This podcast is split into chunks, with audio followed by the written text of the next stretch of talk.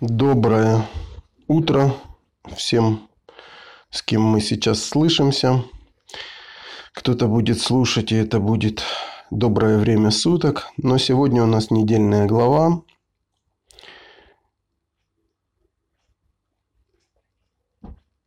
И это недельная глава Вайгаш.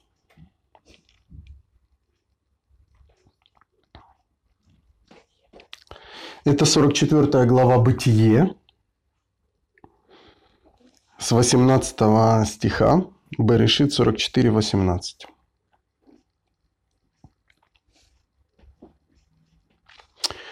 И прошлая глава э, остановилась, э, скажем так, на таком достаточно переломном моменте. Э, Иосиф сказал братьям о том, что он оставит Вениамина при себе, они могут идти, но он будет рабом, Вениамин, а вы идите с миром, 17 стих, к отцу вашему. И мы говорили в прошлый раз о том, что все это не случайно. Это говорит о том, что несмотря на то, что Иешуа является господином э, в Царстве Всевышнего, несмотря на то, что Бог сделал Иешуа Машехом, несмотря на это мы видим, э, как Иосиф поступает с братьями. Мы видим, что братья испытаны поступками и испытаны действиями Всевышнего через Иосифа. И цель всего этого, мы говорили об этом в прошлый раз, цель всего этого не просто помучить братьев, не просто создать им какие-то неприятности, не просто, э, знаете, ухудшить им жизнь или э, каким-то образом досадить им.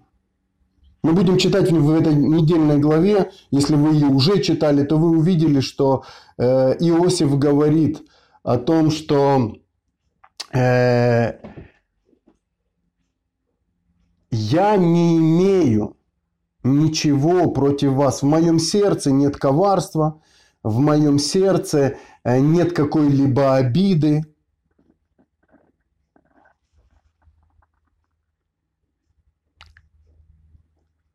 Наверняка у вас сейчас вопрос, где же это написано. Я вот чувствую, чувствую этот вопрос. Напомни, напомните мы, на чем мы остановились, но я сейчас хочу вам показать, э, где Иосиф говорит об этом. Э, это Бытие, глава 45. Э,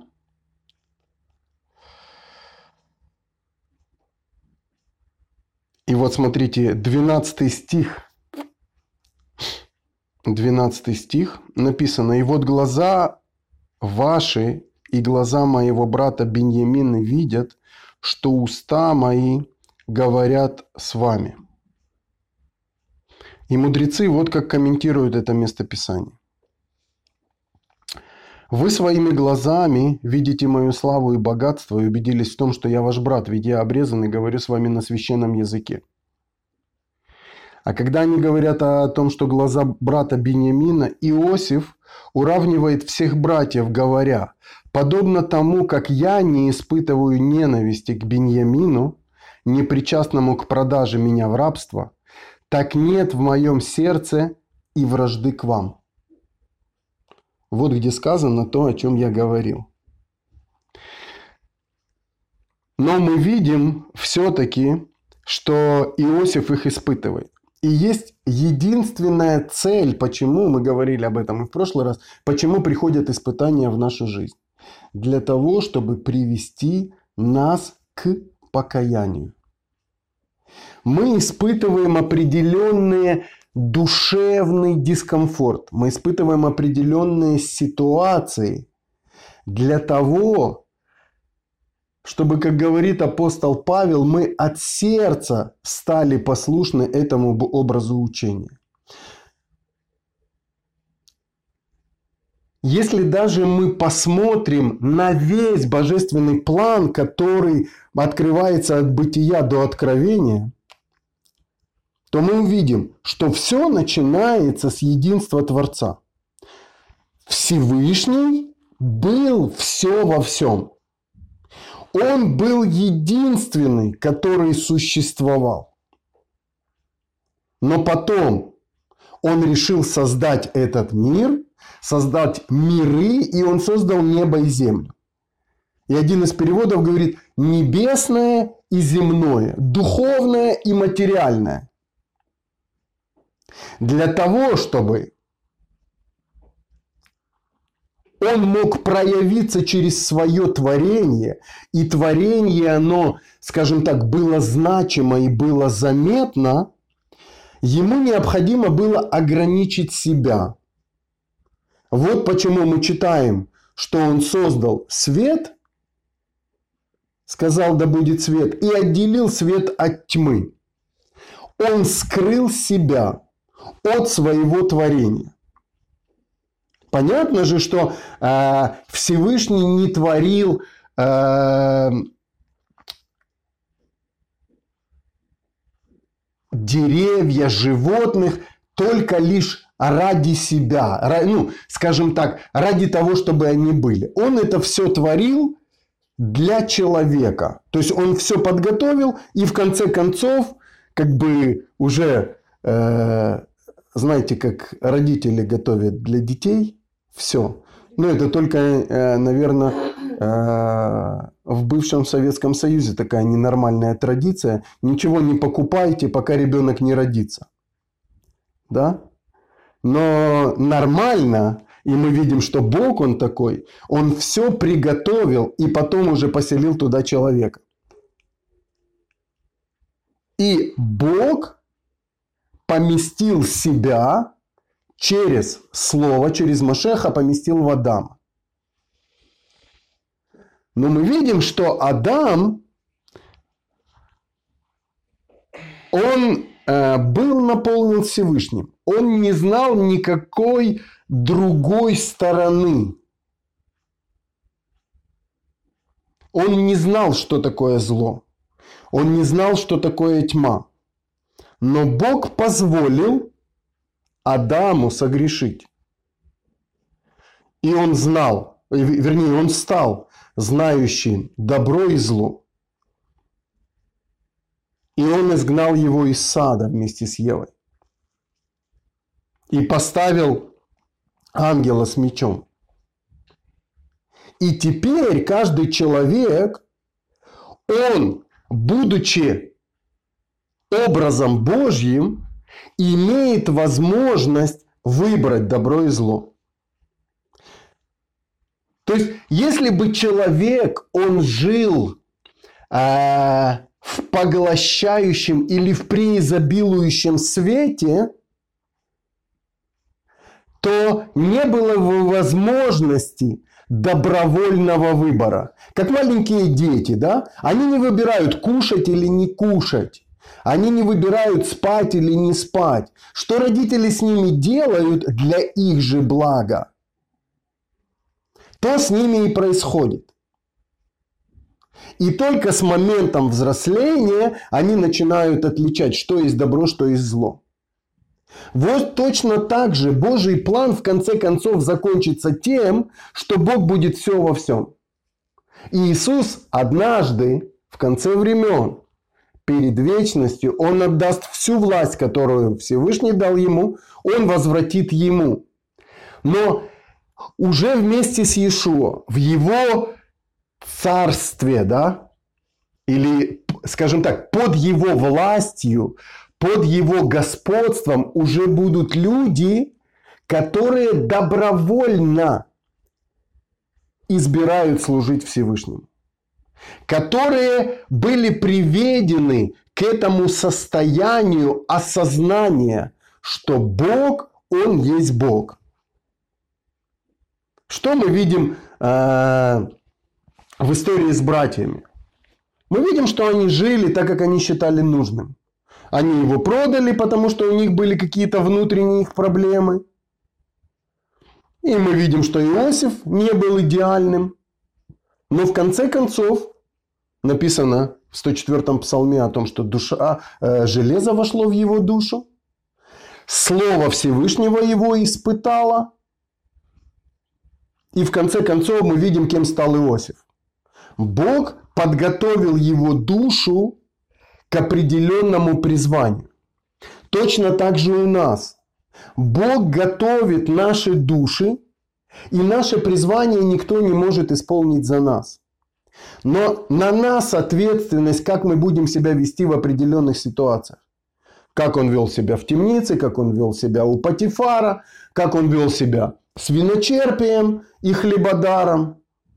И мы знаем, мы говорили в прошлый раз о том, что прошло еще два года после того, как вот-вот-вот-вот-вот-вот-вот виночерпий должен сказать э, обо мне э, фараон. Нет. Мудрецы говорят, что пока у него не умерла эта надежда, не пришло время для того, чтобы фараон услышал об Иосифе. Не пришло время для снов, не пришло время для голода, не пришло время для годов урожая, не пришло еще время. Точно так же и мы в нашей жизни. Есть определенные времена и сроки. И пока наша душа, она не будет готова к этим временам и срокам, Бог не поместит нас в большее, в еще большее, еще большее. Почему? Потому что мы, как э, дом, который строится, если он должен быть высоким, если он должен быть большим, то нужно заложить достаточно крепкий фундамент. Чем больше призвания, тем больше испытаний, или, скажем так, э, скажу правильно, тем больше исправлений приходит в нашу жизнь. Потому что мы должны прийти в совершенство. И только в Иешуа Машехе мы можем быть совершенными. И это не просто, э, ну, как бы губка, которую поместили в воду. О, все, мы стали совершенными. Что я имею в виду, что в Иешуа Машехе? Только в Слове Божьем мы можем стать совершенными. Когда Слово Божье заполнит нас, нашу душу, на максимально возможное количество процентов, когда мы максимально себя исправим, вот тогда и призвание наше мы сможем вынести. И Бог дает нам свое слово. Бог дает нам испытание, чтобы в этом испытании мы проявили, Слово Божье работает в нас или не работает. В нас Слово Божье или в нас ропот, недовольство, обвинение кого-то. Это он виноват, потому что я так поступил. Братья прошли через определенные испытания с одной, с одной целью. Для того, чтобы они могли быть спасенными. Смотрите, куда пришли братья потом с отцом своим Иаковом. Они пришли в царство, над которым господин был Иосиф. Ничто нечистое не войдет в царство. Сначала они пришли к покаянию, и потом примирившись с Иосифом, признав свою вину, осознав, что все определенное Всевышним сбудется, сны сбылись, а когда они продавали, они сказали, ну, он идет сновидец, посмотрим. После того, как мы его сначала думали убить, а потом э, то, что предложил Шимон, да, почему Шимон и был оставлен, Симон был оставлен в темнице. И в конце концов, Бог оказался прав. Все, что Господь сказал, все сбылось. Но цель была не дать щелчок по лбу или по носу братьям. Цель Всевышнего не просто наказать людей и поставить в их испытание. Цель, чтобы наша душа исправилась. Почему? Чтобы мы вошли в Его Царство. Исправив нашу душу, мы исправляем мир, который вокруг нас, в котором мы живем. И в конце концов мы удостаиваемся вечной жизни. И это есть вера, о которой говорит апостол Павел. Сердцем веруем, устами исповедуем. Параллельное место из Римлянам из 10 главы. Это Второзаконие 33 глава, где сказано о заповеди, которая недалека к тебе. О чем речь? Вера в кого, во что? В Слово Божье, которое меняет нашу душу, меняет наше сердце и приводит нас к покаянию. И формирует нашу душу.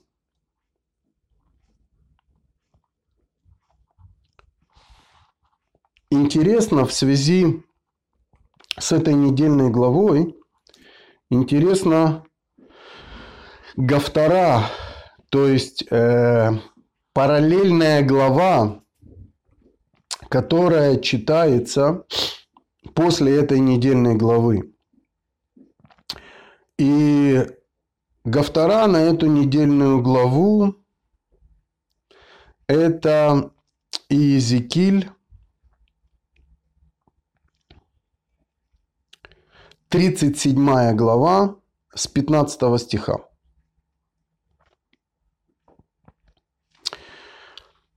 Иезекииль 37.15.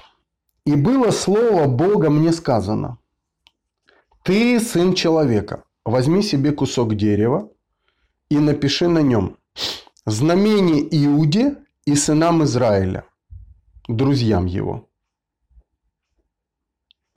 И возьми другой кусок дерева и напиши на нем знамение Иосифу, дерево Ефраима, и всем сынам Израиля, друзьям его. И приблизь один к другому. Сложи их вместе. Ну, я читаю из, из Гафтары. Сейчас можно посмотреть перевод Дэвида Есифона, как там написано. Иезекииль 37. Иезекииль 37. Ну вот Иосиф что говорит. Было слово Господне ко мне сказано. Ты, сын человеческий, возьми себе посох один. И напиши на нем Иуде и сынам Израиля, объединившихся с ним. Возьми посох другой, напиши на нем Йосифа, посох, Йосифа, посох Ефраима и всех сынов Израиля, объединившихся с ним. И приблизь их один к другому, как будто у тебя посох один. И превратятся в один в руке твоей, и скажут тебе сыны народа твоего, говоря, не скажешь ли нам, что это у тебя? И скажи им, так сказал Господь Бог. Вот я беру посох Иосифа, который в руке Ефраима и колен Израиля, объединившихся с ним, и положу его к посоху Иуды, и сделаю их посохом единым, и превратятся они в один в руке моей. Заметьте, что здесь написано. Здесь написано о том, что Бог берет посох Ефраима и кладет его к посоху Иакова.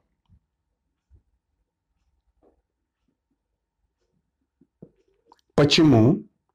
Потому что Ефраимы, да, или Ефрем, Иосиф – это Северное царство, которое было рассеяно которое невозможно найти, которое в большинстве, наверное, в большинстве, а может быть и все, которые не могут найти маму, папу евреек, которые были рассеяны еще до Вавилонского пленения, которые по сути своей стали язычниками, это они прививаются на корень о котором говорит Павел.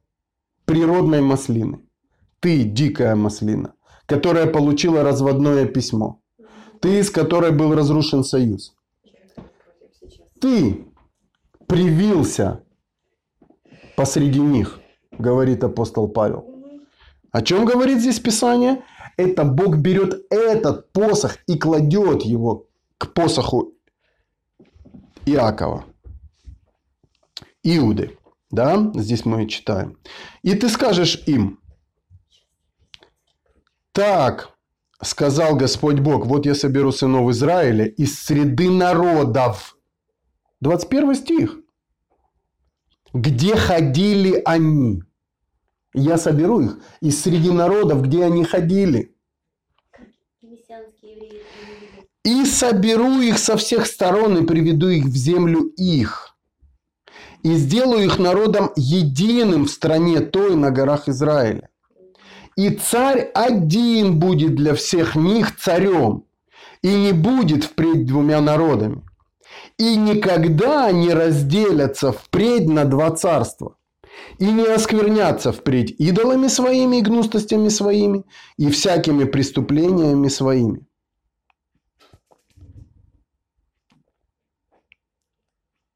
И дальше мы читаем.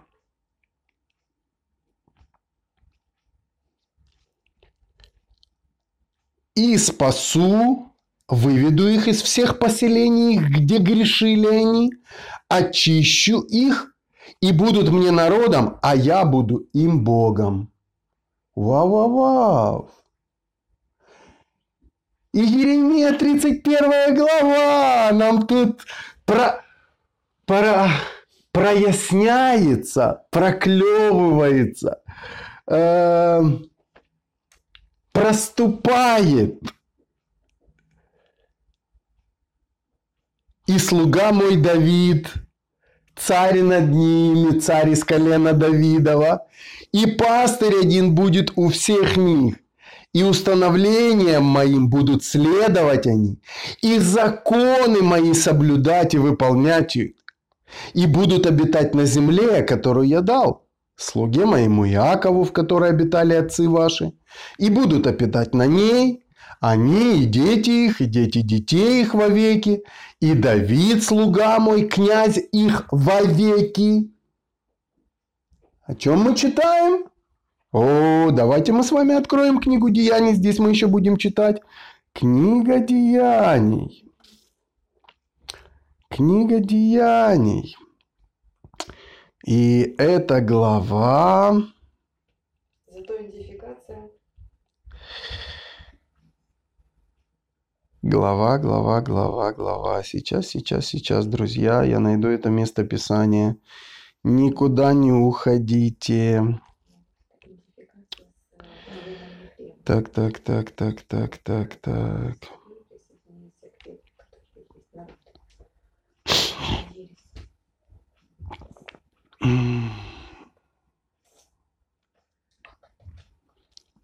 Сейчас, друзья, сейчас я хочу найти это место Писания. Ага. 22 стих, Деяния, 2 глава. Мужи израильские, 2 глава, 22 стих. Выслушайте слова эти.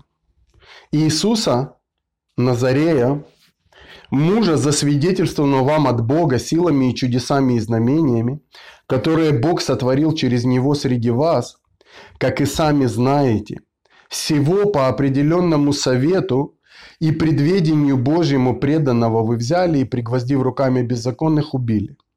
Но Бог воскресил его, расторгнув узы смерти, потому что ей невозможно было удержать его.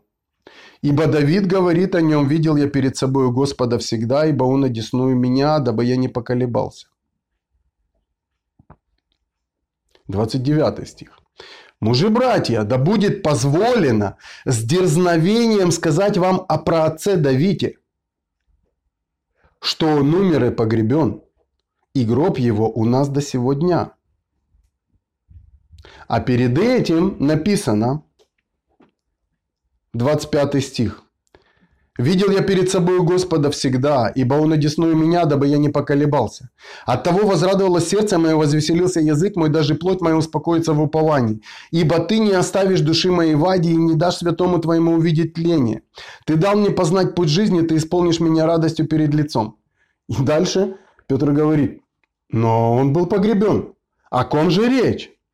30 стих. «Будучи же пророком, и зная, что Бог с клятвой обещал ему от плода чресла его воздвигнуть Христа во плоти и посадить на престоле его, он прежде сказал о воскресении Христа, что не оставлена душа его в аде, о воскресении Машеха. И плоть его не видела тления. Этого Иешуа Бог воскресил, чему все мы свидетели.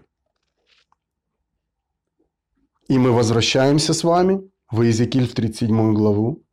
Давид, слуга мой, князь их вовеки. И дальше. И заключу с ними завет мира. Завет вечный прибудет с ними. И размещу их, и размножу их, и помещу я святилище мое среди них навеки. И будет обитель моя над ними. И буду им Богом, а они будут мне народом. И узнают народы, что я Господь, освящающий Израиля, когда прибудет святилище мое внутри них вовеки. Вот вам Танах, так называемый в кавычках Ветхий Завет, мое святилище будет внутри них. Не посреди них, мы читаем здесь перевод Есифона, будет внутри них вовеки. А теперь мы с вами для памяти открываем Еремию 31 главу, и мы с радостью читаем 30 стих. «Вот наступают дни, сказал Господь, когда с домом Израилем и с домом Иудиным я заключу новый завет. Не такой союз, какой я заключил с отцами их в тот день, когда взял их за руку, чтобы вывести их из земли египетской. Не такой союз мой, который они нарушили, несмотря на то, что я был им владыкой, сказал Господь. А такой союз, какой заключу я с домом Израилем после тех дней, сказал Господь. Вложу я Тору мою в глубины души их, и в сердце их впишу я его, и буду я им Богом, а они будут мне народом.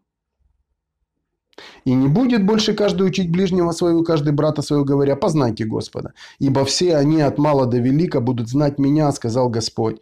Потому что прощу я вину их, и я не буду больше помнить греха. Что сказал Иосиф? Я не помню ваших грехов.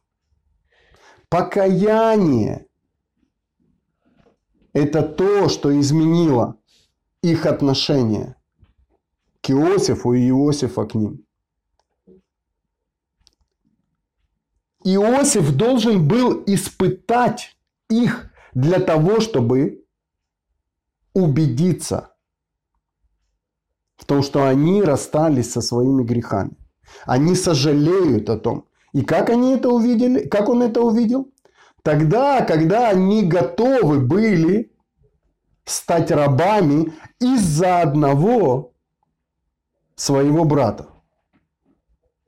Они не готовы, или скажем так, не хотели его оставить, не хотели предать, не хотели спасти просто свои шкуры.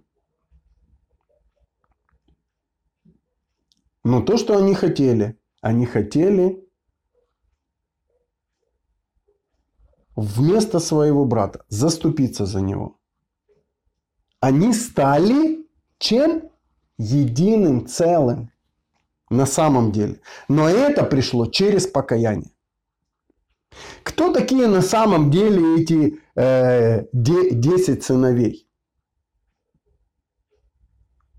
Это Иуда, нынешний. Это прообраз евреев по плоти которые участвовали в продаже Иосифа. Те, которые распяли Машеха.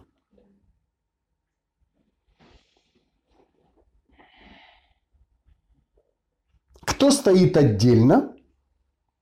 Вениамин. Это тот, который не участвует в распятии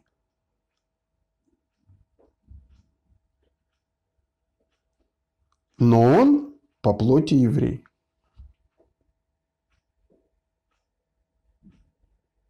Есть сейчас евреи,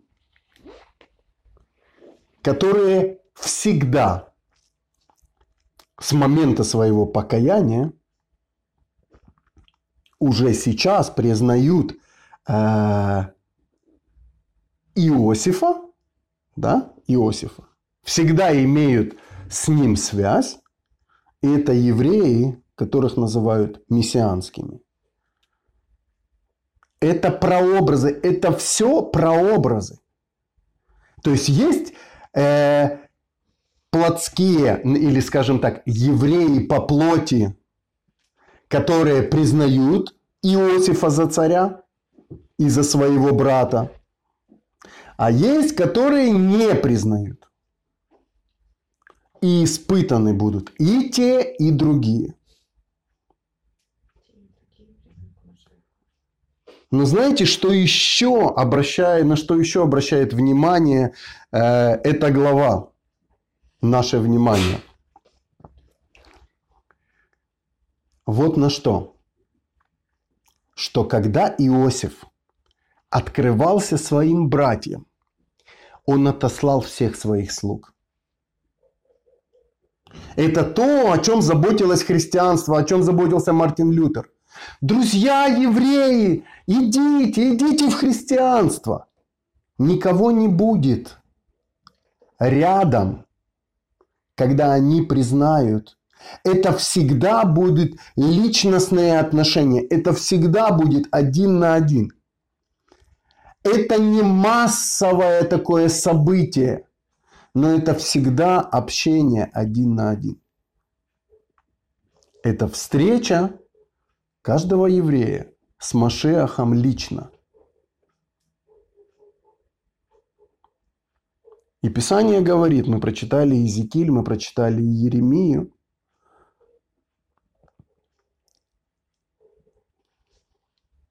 и те, и другие будут очищены от грехом. И апостол Павел говорит в Римлянам в 3 главе, что все согрешили лишены славы Божьей. Одни приходят ко Христу по вере, другие приходят через веру.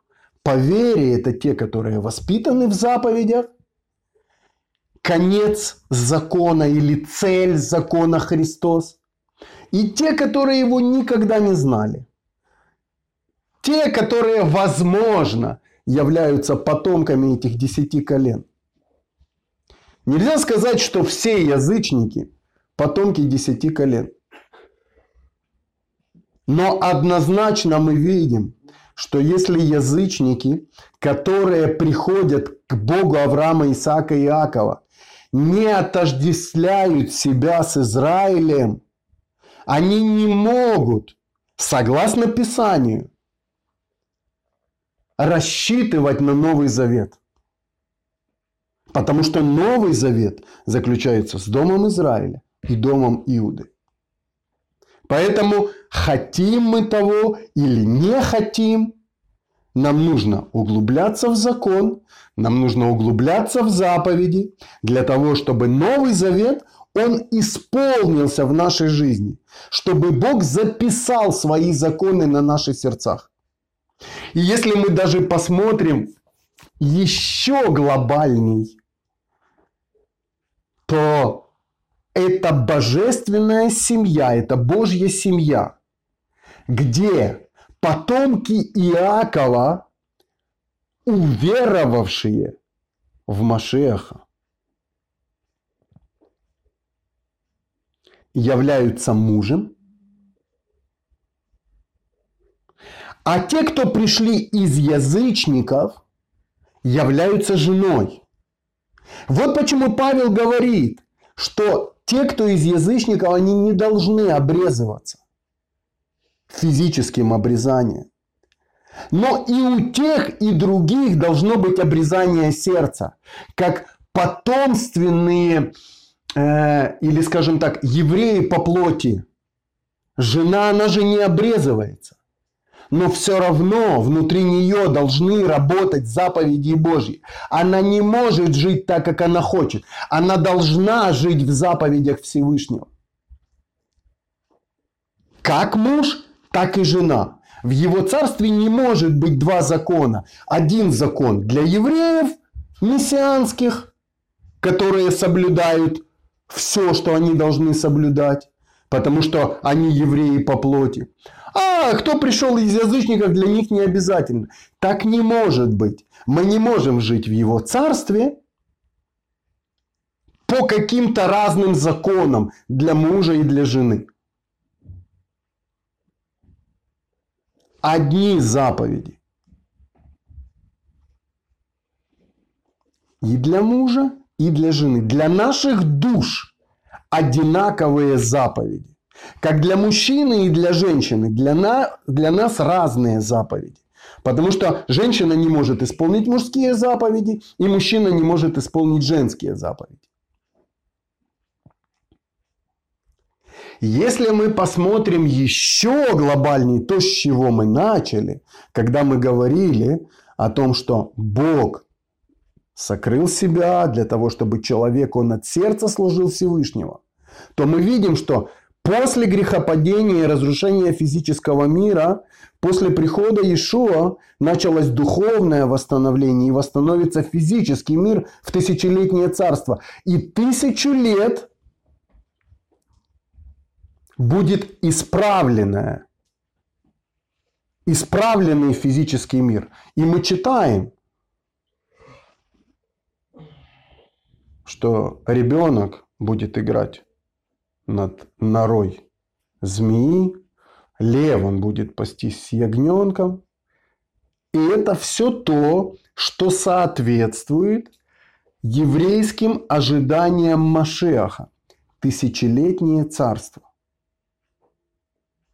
Вот почему сейчас есть время для того, чтобы верующие, уверовавшие из язычников, наполняли себя Словом Божьим.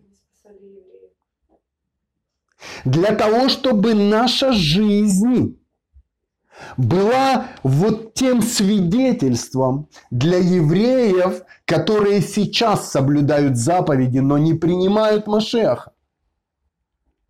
Потому что апостол Павел говорит, не, возлю, не возбужу ли ревность в сродниках моих? Чем мы возбудим ревность? В тем, что мы живем в соответствии с заповедями, законами, постановлениями и водимы Духом Божьим. У нас есть сила жить так. Вот этим мы возбудим ревность. А не тем, что мы будем говорить, а у нас благодать Божья. Благодать Божья – это благосклонность Всевышнего. Но мы не заслужили ее.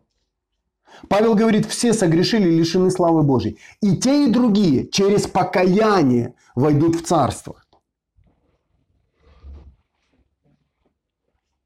Через покаяние есть вход в Его Царство. Как для одних, как и для других. Для тех, кто знают закон, войдут через покаяние. Почему? Потому что храма нет. Нужна жертва. Хотим мы или не хотим, нужна жертва в соответствии с законом Моисея, который мы чтим также. Нужна жертва. Не курица, не деньги, которые мы вращаем, копорот делая, только жертва Машеха, только Иешуа покрыть может все грехи своей жертвой. Потому что Он есть совершенный, Он есть совершенная жертва, и Он есть первосвященник, который очистит согласно закону Моисееву и простит тебе грех. Так говорит закон Моисеев. Левиты. Читайте с первой главы. Речь идет о том, какие жертвы как их нужно приносить, что делает священник. Тебе необходимо осознание греха, тебе необходимо э, восполнить, если ты нанес какой-то ущерб, тебе необходимо исповедовать грех, тебе необходимо принести жертву, не можешь ты быть прощенным без жертвы. И только тогда когда принесена жертва. Вот тогда священник, он прощает твой грех. Читайте Писание, вы же через них хотите иметь жизнь вечную. Иосиф испытал братьев. Они пришли к покаянию. И они со своим отцом Иаковом, они вошли. Они были спасены от голода. Они выжили. Потому что Бог позаботился о том, чтобы его народ он выжил. Чтобы привести к спасению. И об этом в 45 главе говорит сам Иосиф. И мы читаем с вами.